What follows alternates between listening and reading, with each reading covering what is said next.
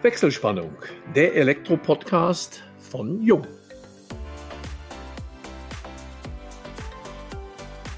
Hallo und herzlich willkommen zu unserem heutigen Jung-Podcast mit der Überschrift Mehr als ein halbes Jahrhundert unter Strom.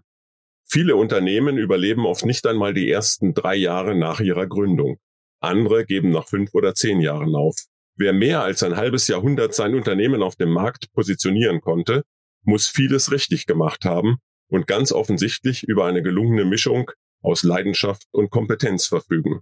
Frank Wolters hat dieses Kunststück vollbracht und nachdem ihm sein Vater, Dieter, die Verantwortung übergeben hatte, die Erfolgsgeschichte seines Unternehmens in Achim fortgeschrieben. Das hat Gründe. Wir möchten mehr darüber erfahren. Wir, das sind Georg Pape, Leiter Kundenkommunikation und im Vertrieb Inland bei Jung und ich, Elmo Schwandke, über 30 Jahre in der Welt der Elektrotechnik als Journalist unterwegs. Ja, herzlich willkommen Frank, herzlich willkommen Georg. Schön, dass du dich bereit erklärt hast, heute bei unserem Podcast zu Gast zu sein und wir freuen uns auf eine spannende halbe Stunde. Ja, herzlichen Dank. Schön, dass ich dabei sein darf. ja, gerne, gerne. Elmo, auch dir herzlichen Dank für dein wie immer perfektes Intro. Ja, Frank, beginnen wir mit dir, unserem Gast, der wichtigsten Person heute. Gib uns doch mal eine kurze Übersicht über eure Unternehmensgeschichte, über deinen Werdegang im Allgemeinen und in eurem Unternehmen im Besonderen und vielleicht auch schon einen kleinen Ausblick. Frank. Ja, also mein Name ist Frank Wolters. Ich bin 54 Jahre alt. Wir sitzen mit unserer Firma in Achim bei Bremen im schönen Niedersachsen. Die Firma gibt es seit 1970. Ich bin in der zweiten Generation tätig. Seit 2003 habe ich die Leitung der Firma. Wir haben mittlerweile 21 Angestellte, Meister, Gesellen, sechs Lehrlinge momentan. Ja, und sind im Bereich Service tätig, Objektbau und Kundendienst. Ja, das ist eigentlich so das, was wir machen. Ja, ihr deckt also, Frank, die breite Palette ab. Ich habe gesehen bei euch auf der Homepage Kundenservice 24-7 ist euch nicht fremd. Also all das, was das Herz begehrt. Und meines Wissens nach hast du das Unternehmen ja auch in den letzten 18 Jahren auch ordentlich vergrößert, expandiert. Und ich spreche, glaube ich, kein Geheimnis aus. Dein Sohn Yannick ist auch schon als dritte Generation im Unternehmen.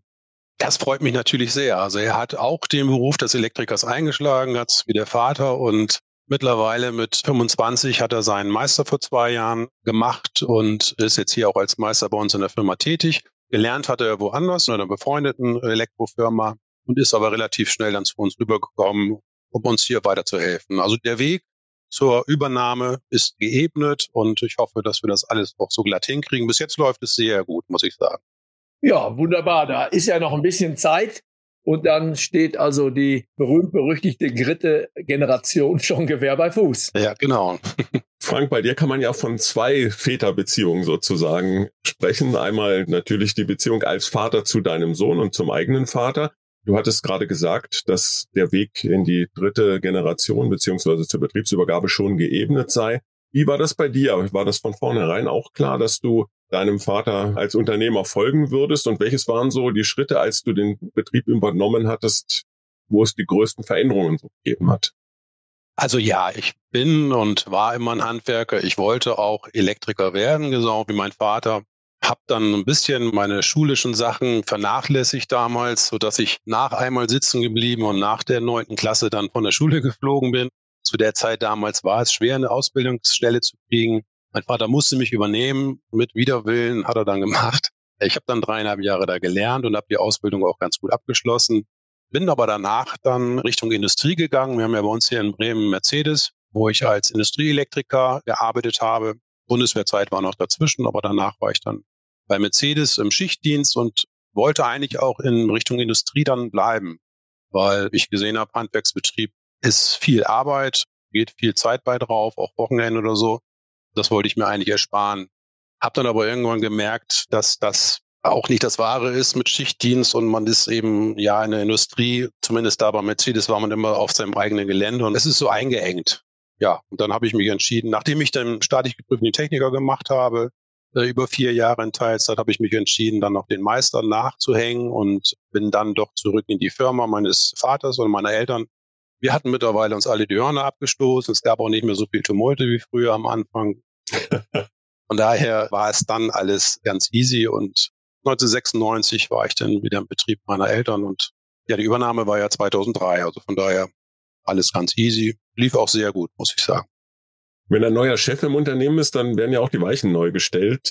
Was waren so die wesentlichen Weichenstellungen, die die heutige Unternehmenspositionierung ermöglicht haben? Was hat sich gravierend verändert gegenüber der Geschichte deines Vaters im Unternehmen? Ich würde mal sagen, gar nicht so viel. Mein Vater, also wir haben im Prinzip beide so die gleiche Richtung eingenommen. Also wichtig ist dieses Menschliche innerhalb des Betriebes, dass das verbleibt. Also die Beziehungen zu den Mitarbeitern und aber auch zu den Kunden führe ich eigentlich genauso, wie mein Vater es schon geführt hat. Natürlich haben sich die Techniken verändert in Richtung neue Techniken, KNX, alles das, was mittlerweile Standard ist, haben wir natürlich dann auch gemacht. Aber ansonsten so das Leitbild der Firma ist eigentlich so geblieben, würde ich mal sagen. Ja, Frank, deswegen sicher auch das Zitat.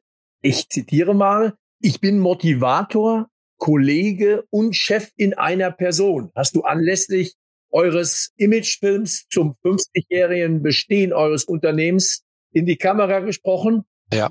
Hat mich schon beeindruckt, aber ich glaube, du sprichst es nicht nur so aus, sondern erfüllst es auch mit Leben.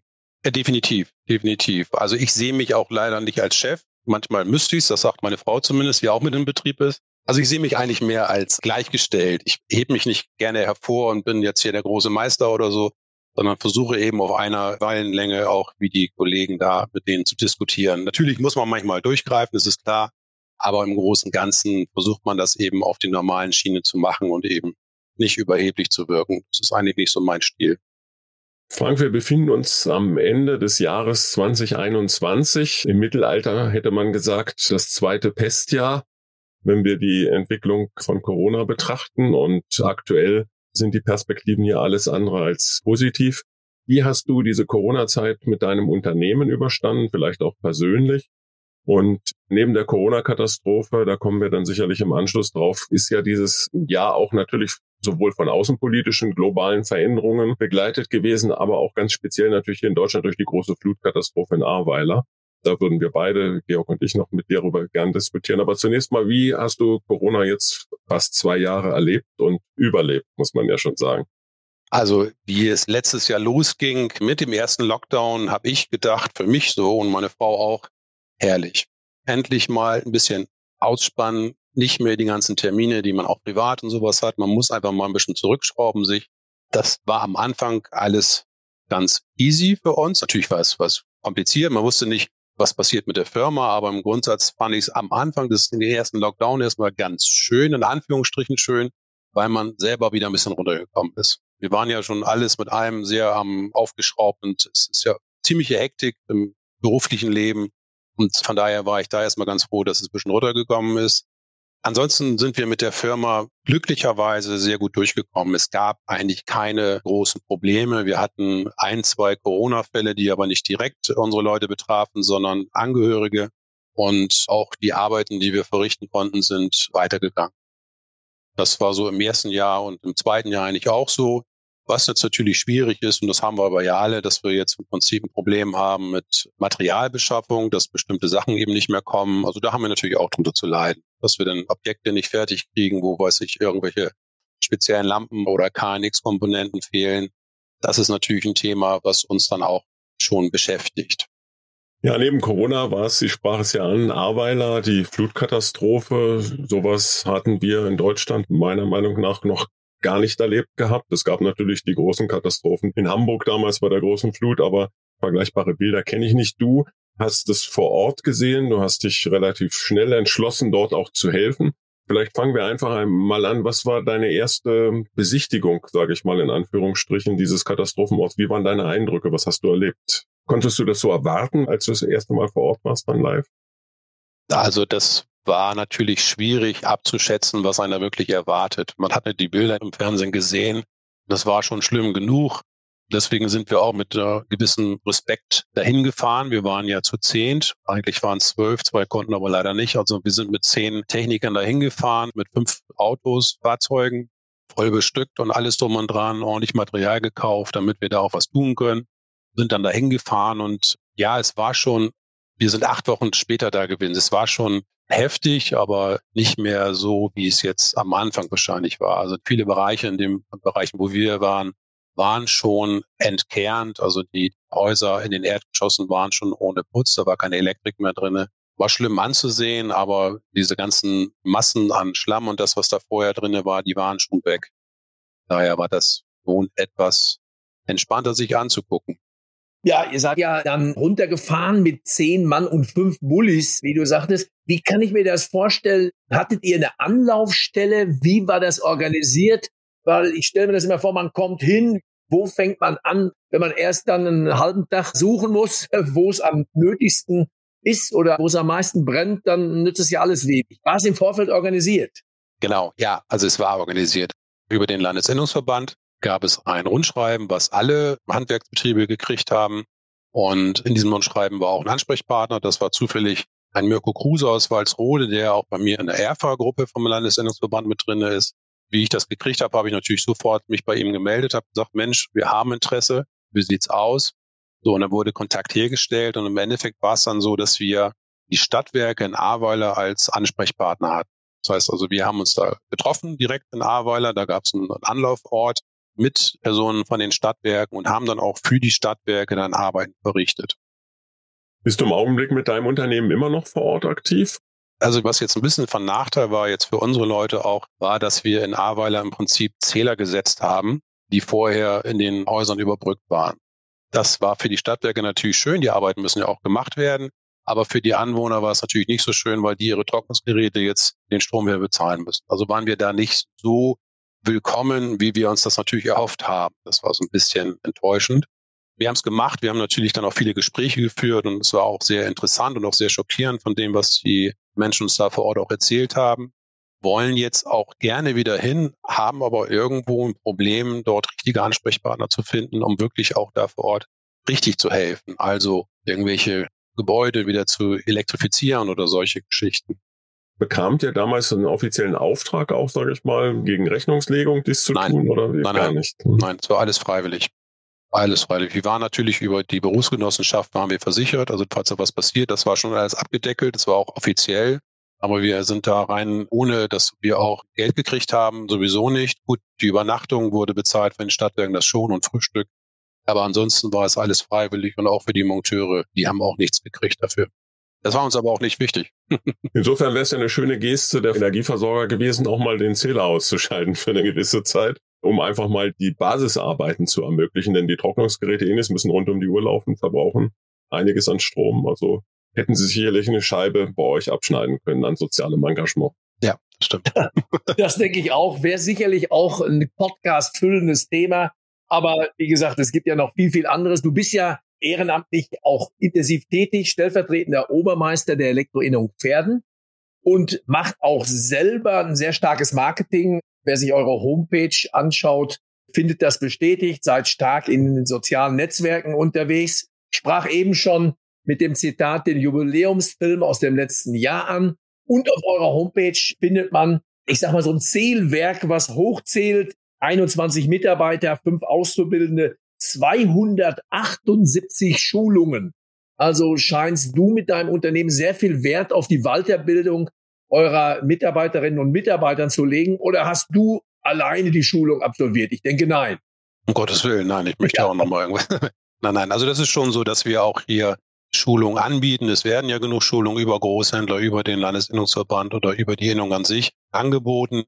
Die werden hier ausgehangen und unsere Angestellten sind auch angehalten, sich da zu melden, beziehungsweise sich auch mal dafür zu interessieren, sodass wir immer auf dem neuesten Stand bleiben. Und es ist ja nun mal im Bereich Elektro sehr viel und sehr umfangreich, was man da alles machen kann, welche Bereiche man gehen kann. Und dementsprechend bieten wir das an und es wird auch angenommen von den Angestellten. Teilweise auch Schulungen innerhalb des Hauses, die wir dann selber organisieren über externe Unternehmen. Also das machen wir dann auch. Und so kommt das dann zustande. Es ist aber ja auch über 50 Jahre jetzt schon. Also da sind wahrscheinlich auch ein paar ältere Schulungen mit reingerechnet worden.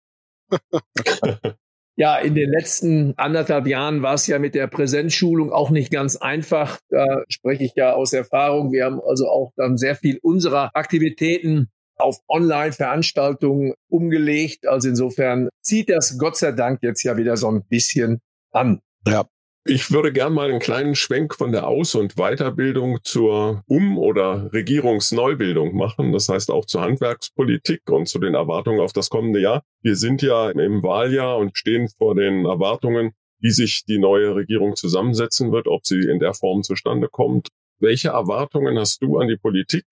Wie zufrieden bist du überhaupt aktuell mit den politischen Vorgaben oder Rahmenbedingungen, die die Politik dir und auch natürlich deinen ganzen Handwerkskollegen gibt?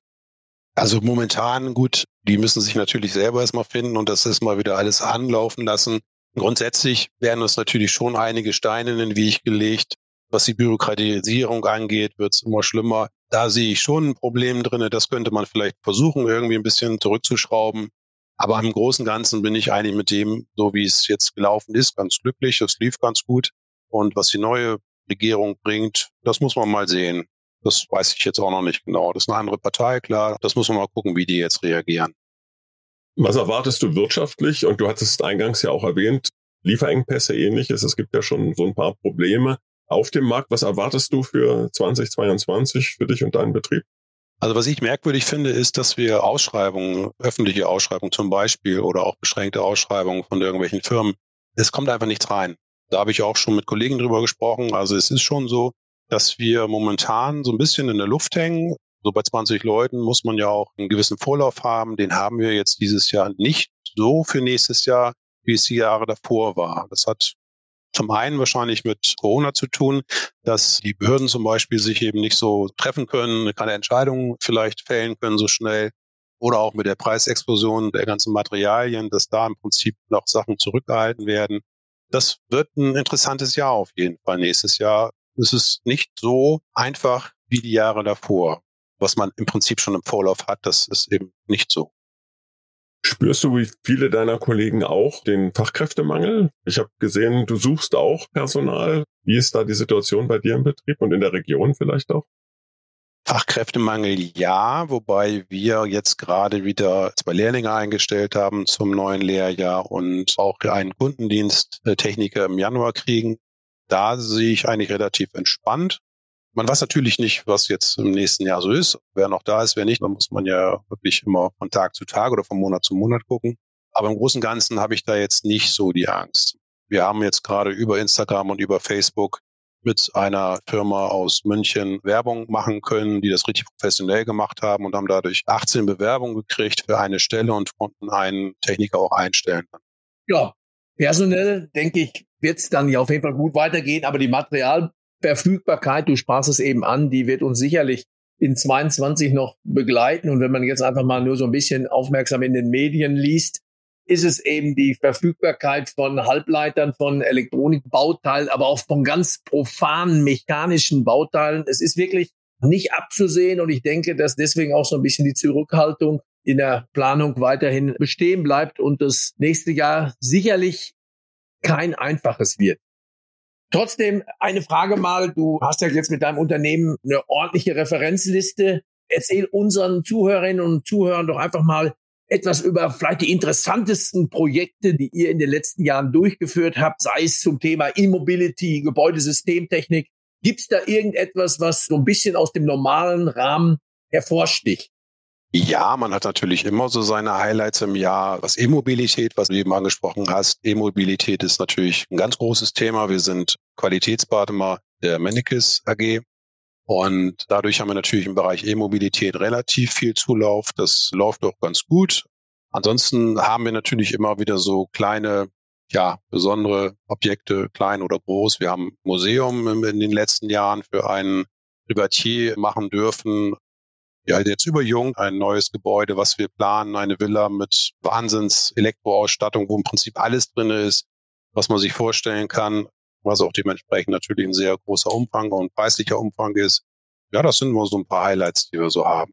Wir machen viel für die Siemens AG. Wir prüfen Brandmeldanlagen, fahren da durch ganz Norddeutschland mit mehreren Autos, äh, mit mehreren Technikern.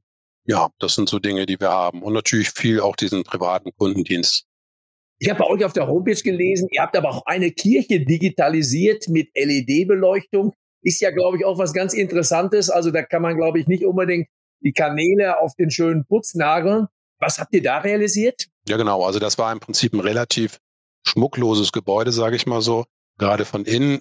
Es war so 50er Jahre Baustil und da haben wir zusammen mit Firma Bega und einem Lichtplaner von einem Großhändler richtig schönes Beleuchtungskonzept da reinbringen können was das Gebäude an sich also wirklich von innen aufgewertet hat. Das ist eine katholische Kirche gewesen. Die haben dann auch eine Auszeichnung für dieses Gebäude gekriegt. Und das war natürlich sehr schön, bei sowas mitwirken zu dürfen dann. Frank, du blickst auf fast 20 Jahre unternehmerische Selbstständigkeit zurück, hast ein erfolgreiches Unternehmen. Gab es in dieser Zeit auch, sage ich mal, die schwierigen Phasen oder Misserfolge, an die du dich vielleicht gar nicht so gerne erinnerst, die wir aber gerne erfahren würden? Also das lief natürlich nicht immer alles glatt. Man verkalkuliert sich. Nein, also wir haben Höhen und Tiefen gehabt. Die letzten Jahre sind natürlich, wie bei allen anderen auch, immer viele Höhen dabei. Beziehungsweise die Auftragslage ist immer sehr gut gewesen. Jetzt ist eben das Problem mit dem Personal. Aber wir haben auch Zeiten gehabt, wo das Personal uns die Tür eingerannt hat und wir nicht viel zu tun hatten. Also das ist so ein Auf und Ab. Richtige Ausfälle haben wir eigentlich nicht gehabt. Hier und da mal Objekte, die man falsch kalkuliert hat wo man draufgezahlt hat oder irgendwie so. Das gibt's natürlich schon mal. Aber ich musste das ja auch lernen im Prinzip. Aber so Ausfälle in dem Sinne eigentlich nicht. Nein. Herr Frank, kommen wir jetzt zu der beliebten Rubrik Hobbys beziehungsweise was macht Frank Wolters alleine oder mit seiner Familie in seiner Freizeit? Gibt es überhaupt Freizeit? Nimmst du dir die Zeit? Wie stehst du dazu? Also dadurch, dass wir jetzt Monteure haben, Techniker haben, die schon sehr lange bei uns im Betrieb sind, teilweise länger als ich und der Junior jetzt auch schon als Meister dabei ist, kann ich mir mit meiner Frau die Freiheit nehmen, zweimal drei Wochen im Urlaub zu fahren. Also wir haben seit zwei Jahren ein Wohnmobil, wo wir schöne Touren mit unternehmen. Ich selber fahre Motorrad und habe dann im Prinzip auch immer so ein, zwei Touren im Jahr mit ein paar Kumpels irgendwo am längeren Wochenende. Golf spielen ist theoretisch dieses Jahr gewesen, war praktisch eher nicht so. Nein, mittlerweile ist es so, dass wir uns relativ viel Zeit nehmen können, zum Glück. Man ist natürlich in der Woche abends oder auch mal am Wochenende in der Firma, aber wir nehmen uns schon die Auszeit, die wir bräuchten, auch vielleicht ein bisschen mehr. Teilweise freitags sind wir nicht im Büro. Also von daher, der Ausgleich zum Privaten ist schon recht gut. Beim Golfspielen muss ich nochmal einhaken. Welches Handicap? Leider nur 34,5, aber ich darf überall spielen. Aber das spricht für dich, weil es gibt ja die verschiedenen Interpretationsmöglichkeiten. Die einen sagen, das entspricht der wöchentlichen, andere sagen sogar der monatlichen Arbeitszeit. Ja. Also insofern bei 34 lassen wir mal die Woche ist das Ja, genau. genau. Alles ist okay. Von meiner Seite, Frank, noch mal kurze Frage zum Thema Wohnmobil. Erst mit Corona dazugekommen oder noch davor? Weil das ist ja auch eines der Bereiche, wo wirklich boomt. Also ich glaube, die Fahrradindustrie, die hat noch nie so einen Boom erlebt. Wohnmobile haben mittlerweile, glaube ich, auch Lieferzeiten von deutlich einem Jahr und mehr. Ja. Warst du da schon von betroffen oder hast du dein Wohnmobil noch vorher bekommen? Es war vorher, es war kurz vorher, vor der Zeit. Da war der Markt schon ziemlich gefragt, aber noch relativ normal. Gut, wir haben ein Wohnmobil genommen, was beim befreundeten Händler auf dem Hof stand, haben da jetzt nicht groß gesucht, also das war dann noch okay. Mittlerweile weiß ich, dass es teilweise schon zwei Jahre dauert. Ich könnte das Mobil auch jetzt für den gleichen Preis verkaufen, wie ich es vor zwei Jahren gekauft habe.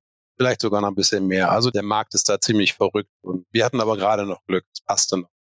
Ja, also eine sehr, sehr gute Anlage, nachdem wir ja mittlerweile fast schon überall Negativzinsen zahlen. Ja, investieren wir in Wohnmobile, wenn man sie bekommen würde. Ja, du sprachst noch das Reisen Motorrad, noch aktiv? Ja. Noch ist ja beim Alter von 54 übertrieben. Also ein paar Jahre wollte ich noch. Wir machen so ein, zwei Touren.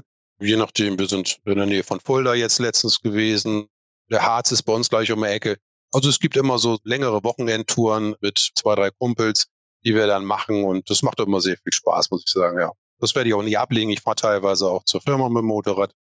Das ist schon schön. Und das ist dann Motorrad aktuelle Modelle oder mehr so auf der Oldtimer-Schiene unterwegs? Ich habe eine BMW, ich habe eine GS. Für meine Größe mit 1,94 muss man ja so ein großes Motorrad haben. Die ist Baujahr, glaube ich, 2006. Also sie fährt noch ganz gut, ist nicht das Neueste, aber für mich vollkommen ausreichend. Ja, Elmo, jetzt hättest du die Möglichkeit, den Frank noch zu fragen, was du ihn schon immer fragen wolltest. ja, ich meine, nach Corona, wo sind die Reisepläne, wo sind die Reiseziele für das nächste Jahr? Wenn wir denn, wir hoffen mal alle im Sommer zumindest, wieder alle frei uns bewegen können. Ja, also wir möchten gerne im Februar für drei Wochen nach Afrika. Das ist eigentlich so das nächste Ziel. Also mein Schwager, der wohnt mit seiner Familie in Afrika schon seit mehreren Jahren und wir haben es bis jetzt nie geschafft, das irgendwie hinzukriegen. Jetzt ist es so, die Kinder sind aus dem Haus, den Hund kann man abgeben und jetzt wollen wir im Februar versuchen, für drei Wochen nach East London heißt das und von East London dann eine Woche mit meinem Schwager und Schwägerin zu bleiben und dann über die Garden Route heißt es, glaube ich, Richtung Kapstadt zu fahren. Das ist so das nächste Ziel auch. Insofern hat sich die Frage gelohnt. Ja, definitiv. Na, und das ist ja auch schon im Februar, das ist schon absehbar. Ja, wenn du da einen Journalisten, Fotografen brauchst, ist Elmo sicher gerne bereit, ja, die Reise dann zu dokumentieren. Ja, genau. Das werde ich begleiten dann. ja, genau, genau. Zudem steht auch noch eine Hochzeit an. Also unser Sohn heiratet nächstes Jahr. Also von daher haben wir da auch genug Ziele. Also könnte schon fast ein Schlusswort sein. Der Urlaub im Februar wird wohl schon organisiert, wenn nicht sogar schon gebucht sein. Die Hochzeit steht vor der Tür. Dann bleibt uns nur, Frank, dir an dieser Stelle erstmal recht herzlich zu danken, dass ich du dir die Zeit genommen hast. Gerne. Und wünschen dir weiterhin natürlich geschäftlichen Erfolg, Gesundheit für dich und deine Familie natürlich zuallererst und schalten für heute unsere Wechselspannung frei, bedanken uns bei allen Zuhörern und Zuhörerinnen und hoffen, es hat euch allen Spaß gemacht. Sollte das so sein, freuen wir uns wie immer über eine Weiterempfehlung. Habt ihr Fragen, beantworten wir die euch gerne unter Kundencenter jung.de. Schon jetzt freuen wir uns auf euch beim nächsten Wechselspannungstalk, dem Jung Elektro Podcast.